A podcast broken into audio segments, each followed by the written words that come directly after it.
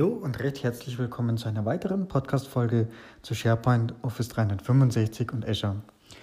Ähm, heute möchte ich das Azure Front Door äh, genauer erläutern und zwar einfach mal nochmal im Prinzip das Thema Verfügbarkeit, Routing, Load Balancing ähm, in Folge 34 von, also nicht allzu lange her im Podcast ging es um Load Balancer beziehungsweise auch um IPv6 Routing in Azure.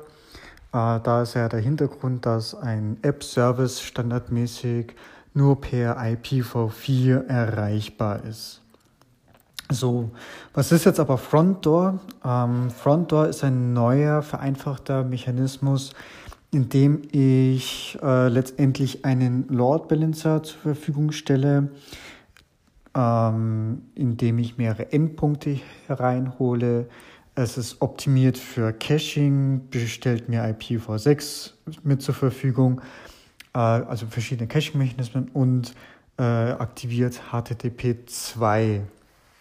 So, ähm, ich denke, es macht an der Stelle Sinn, dass man einfach nochmal die unterschiedlichen Typen der ja, Load Balancing Mechanismen äh, vergleicht. Ähm, denn jedes ja, ist letztendlich so für seinen Anwendungszweck optimiert. Wie eigentlich so ein bisschen eigentlich der, dieser Name auch Front Door schon vermuten lässt, das ist eigentlich so dieser Einstiegs-Load Balancer, der natürlich auch ein Custom Domain unterstützt. Äh, ich habe ein, grundsätzlich habe ich ein, ein mögliches Load Balancing dahinter. Also sprich, wenn ich jetzt davon ausgehe, ich habe meinen, äh, eine, einen Service, den ich zur Verfügung stelle und den möchte ich entsprechend auch ausversichert zur Verfügung stellen. Das heißt, in mehreren äh, Rechenzentren, dann kann ich hier entsprechend mehrere Endpunkte mit auch mit hineinnehmen. Äh, Azure Front Door skaliert weltweit und verbindet mich immer zu dem schnellsten für mich verfügbaren Endpunkt. So, und ohne dass ich da irgendwie großartig was machen muss. Also ich habe im Prinzip meine, meine Endpunkte, also sprich meine Services, die, also einer ist zum Beispiel in USA aktiv, der andere ist in Europa aktiv. Und dann sage ich noch für was für eine Domain und dann kann ich im Prinzip sogar noch äh, für die entsprechenden URLs oder Sub-URLs äh, entsprechend unterschiedlich routen. Aber grundsätzlich steht es recht schnell zur Verfügung. Ich habe auch einen äh, im Prinzip mehrere Security-Mechanismen äh, für, also eine, eine Application Layer Security und DDoS Protection. Also im Prinzip ist es ein Layer 7 Firewall und Load Balancer, ja, wenn man so möchte.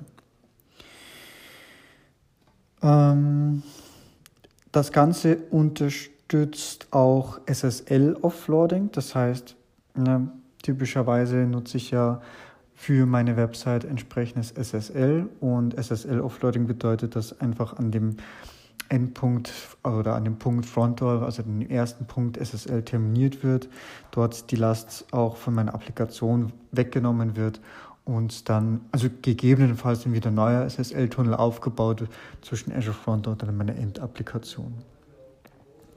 Und ich habe natürlich eben dadurch, ich habe das vorhin schon mal erwähnt, ähm, eskaliert weltweit und ähm, bietet daher auch ein Multi-Region Failover.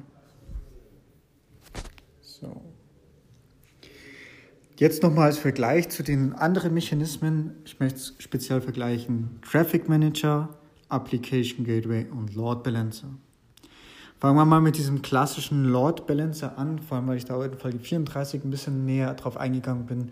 Da ging es eben auch um IPv4, äh, auf, Entschuldigung, um IPv6 Unterstützung. Ähm, muss man nochmal genau betrachten. Der Load Balancer als solches ist wirklich ein Netzwerk Load Balancer und also auf Netzwerkebene bedeutet aber auch, der kriegt, äh, also steht ausschließlich virtuellen Maschinen zur Verfügung. Ob das jetzt eine einzelne VM ist, ein Scale-Set oder äh, ein Availability-Set, sorry, oder mehrere VMs, spielt dabei keine Rolle, aber es ist halt immer eine VM. Das ist vielleicht auch eine der Einschränkungen von einem Load Balancer. So, dann habe ich mal grundsätzlich noch den Traffic Manager. Traffic Manager bietet mir einfach an der Stelle ein, ich sage jetzt mal, Geo-Routing, aber im Prinzip ähm, auf einen niedrigen äh, Layer, ähm, also auf dem Layer 4 und beziehungsweise Layer 3, das heißt, ähm, es ist eigentlich ein DNS-basiertes Routing-System und äh, je nachdem, wo ich mich zum Beispiel befinde, also typisches Geo-Routing äh, ist damit verbunden. Wenn ich einen Service in den USA anbiete und in Europa und ich befinde mich in Europa, dann ähm, routet er mich anhand zum Beispiel von meiner Geo-IP eben auf die europäische Ressource. Und äh, das kann aber zum Beispiel auch eine äh, Webseite einfach sein, zum Beispiel. So, dann haben wir noch das Thema Application Gateway. Das ist im Prinzip auch eine Layer 7 Applikation äh, für Web Services, der eigentlich, äh, da gibt es auch unterschiedliche Modelle. Da gibt es also Free und ähm, auch Standarddienste während der Standarddienst hat auch einen Application Layer äh, Firewall. Das heißt, der kann auch gegen Intrusion Prevention ähm, schützen. Ja, der Application Gateway der wird vorrangig fürs Load Balancing innerhalb von einer Region verwendet, also zum Beispiel innerhalb von einem Azure Rechenzentrum. Ähm, so damit haben wir, also die Techniken lassen sich durchaus auch äh, kombinieren. Das heißt, man könnte zum Beispiel äh, Traffic Manager global nehmen, dann dahinter in der jeweiligen Region Application Gateway. Und da, wo eigentlich Frontdoor noch ganz attraktiv ist, das ist jetzt aktuell gerade noch in der Preview-Version. Ähm, daher würde ich es mal noch nicht produktiv nutzen. Ähm, ist aber auch ne, von der Provisionierung und von den Kosten recht überschaubar. Also aktuell kostet das irgendwie, wenn man die ersten 10 Terabyte hat, äh, Zone 1, also das ist halt sowas wie Europa, USA, 0, äh, genau, also 0,072 Cent pro Gigabyte, also quasi 7 Cent, äh, wenn man so möchte, pro Gigabyte. So, und damit habe ich halt DDoS Protection drin, Application Layer Security, SSL Offloading und Multi-Region Failover.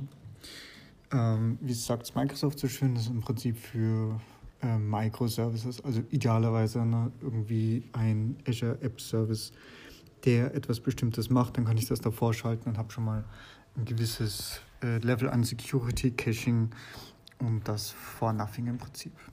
In diesem Sinne, ich hoffe, das bringt euch was. Tschüss. So, ich hoffe, die Folge hat euch gefallen. Bei Fragen und Feedback stehe ich euch natürlich auch gerne per E-Mail zur Verfügung, also einfach podcast.hobmeier.net oder auch gerne die Audio-Community-App Upspeak. Und ansonsten würde ich mich natürlich sehr um eine 5-Sterne-Bewertung bei iTunes freuen, denn das ist zum einen eine unglaubliche Motivation für mich und hilft auch dem Podcast weiter im Ranking nach oben. Ich danke euch und bis bald. Tschüss.